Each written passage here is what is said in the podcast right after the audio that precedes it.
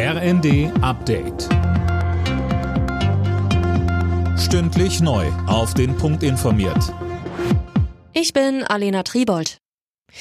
Die Länderchefs haben den Bund aufgefordert, Unternehmen unter die Lupe zu nehmen, die deutlich vom Ukraine-Krieg profitieren. Nach dem Bund-Länder-Treffen sagte Berlins regierende Bürgermeisterin Giffey, eine krisenhafte Situation dürfe nicht zur eigenen Profitmaximierung ausgenutzt werden. Giffey verwies da auf die Energiebranche. Es ist ganz klar, dass wir hier auch Spekulationen haben um Preise für Öl, für Gas, für Strom. Und das zu unterbinden, ist auch ein wichtiger Teil der Entlastung. Herr Habeck hat zugesagt, diese kartellrechtliche Überprüfung zu tätigen.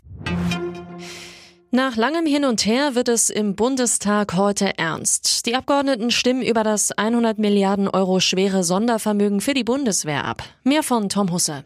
Damit das Sondervermögen umgesetzt werden kann, ist eine Grundgesetzänderung nötig. Dafür braucht es im Parlament eine Zweidrittelmehrheit.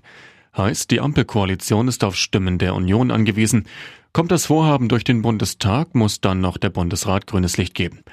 Außerdem entscheidet der Bundestag heute über eine Erhöhung des Mindestlohns. Laut einem Gesetzentwurf soll der ab Oktober auf 12 Euro angehoben werden. Ungarns Regierungschef Orban hat sich durchgesetzt. Die EU verzichtet auf Strafmaßnahmen gegen das russisch-orthodoxe Kirchenoberhaupt Patriarch Kirill. Damit ist der Weg für das sechste EU-Sanktionspaket gegen Russland frei. Kirill gilt als Unterstützer von Kremlchef Putin. Deshalb sollten unter anderem seine Vermögenswerte in der EU eingefroren werden.